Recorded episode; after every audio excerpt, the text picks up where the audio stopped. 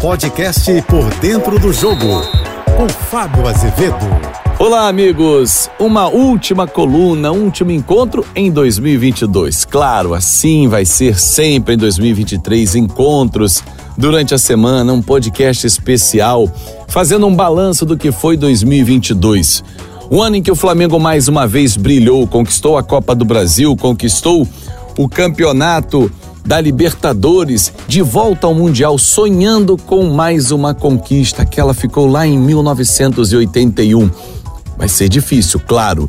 Em fevereiro, no Marrocos, o Real Madrid é o grande adversário e o Flamengo vai se reforçando aos poucos, buscando soluções. Fora de campo, trouxe a maior delas, o técnico português Vitor Pereira.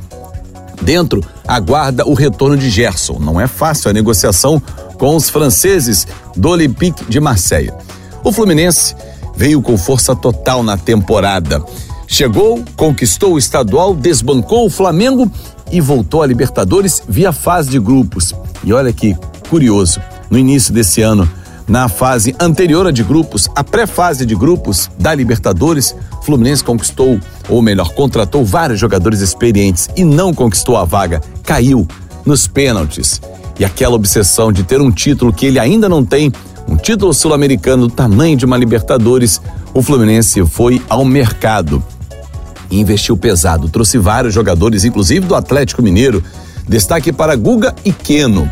Jogadores que vêm para brigar realmente pelas vagas de titulares, mas manteve o artilheiro Germancano, o artilheiro do Campeonato Brasileiro. Aliás, falando em artilheiro, o Vasco pegou o vice-artilheiro da competição principal do Brasil e que estava no Goiás, Pedro Raul. Porque está de volta à elite no ano que vem, mas foi um ano complicado de mudanças de treinadores em que o Vasco não brilhou. Fez a sua torcida acreditar, mas essa torcida é diferente.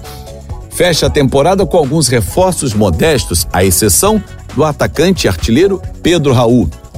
Mas um Vasco com esperanças renovadas. Depois da SAF, com milhões em caixa e poder de investimento. É um Vasco que vai voltar mais forte em 2023. Forte veio o Botafogo para essa temporada comprador, chegou e garantiu uma vaga quase na Libertadores, bateu na trave na última rodada e foi para a Sul-Americana. Um Botafogo que trouxe um técnico que com ideias novas, Luiz Castro, chegou a ser cotado para a seleção brasileira e convidado para a seleção portuguesa, mas disse não à sua pátria e segue no Botafogo com salários em dia, com tudo, tudo à frente para fazer uma grande temporada. Foi um ano realmente especial. E claro, para coroar, nós finalizamos, nós da JBFM, fazendo a cobertura, claro, da Copa do Mundo. Um sonho realizado. A JBFM, uma rádio musical que tem uma coluna de esporte, enviou um profissional para a Copa do Mundo. E nós estivemos lá. Embarcamos nesse sonho ao seu lado, contando diariamente todos os detalhes, direto de Doha. Na primeira fase fiquei em Dubai, mas indo para Doha, no Catar, e contei a emoção. Vivi a emoção com você, torcedor, e contei tudo através também das nossas redes sociais.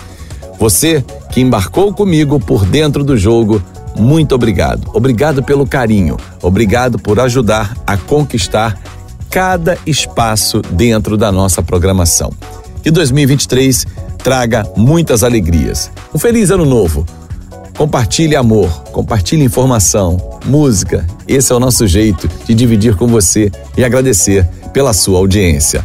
Ótimo fim de ano e eu espero vocês no meu Instagram, Fábio Azevedo TV. Até lá! Você ouviu o podcast Por Dentro do Jogo.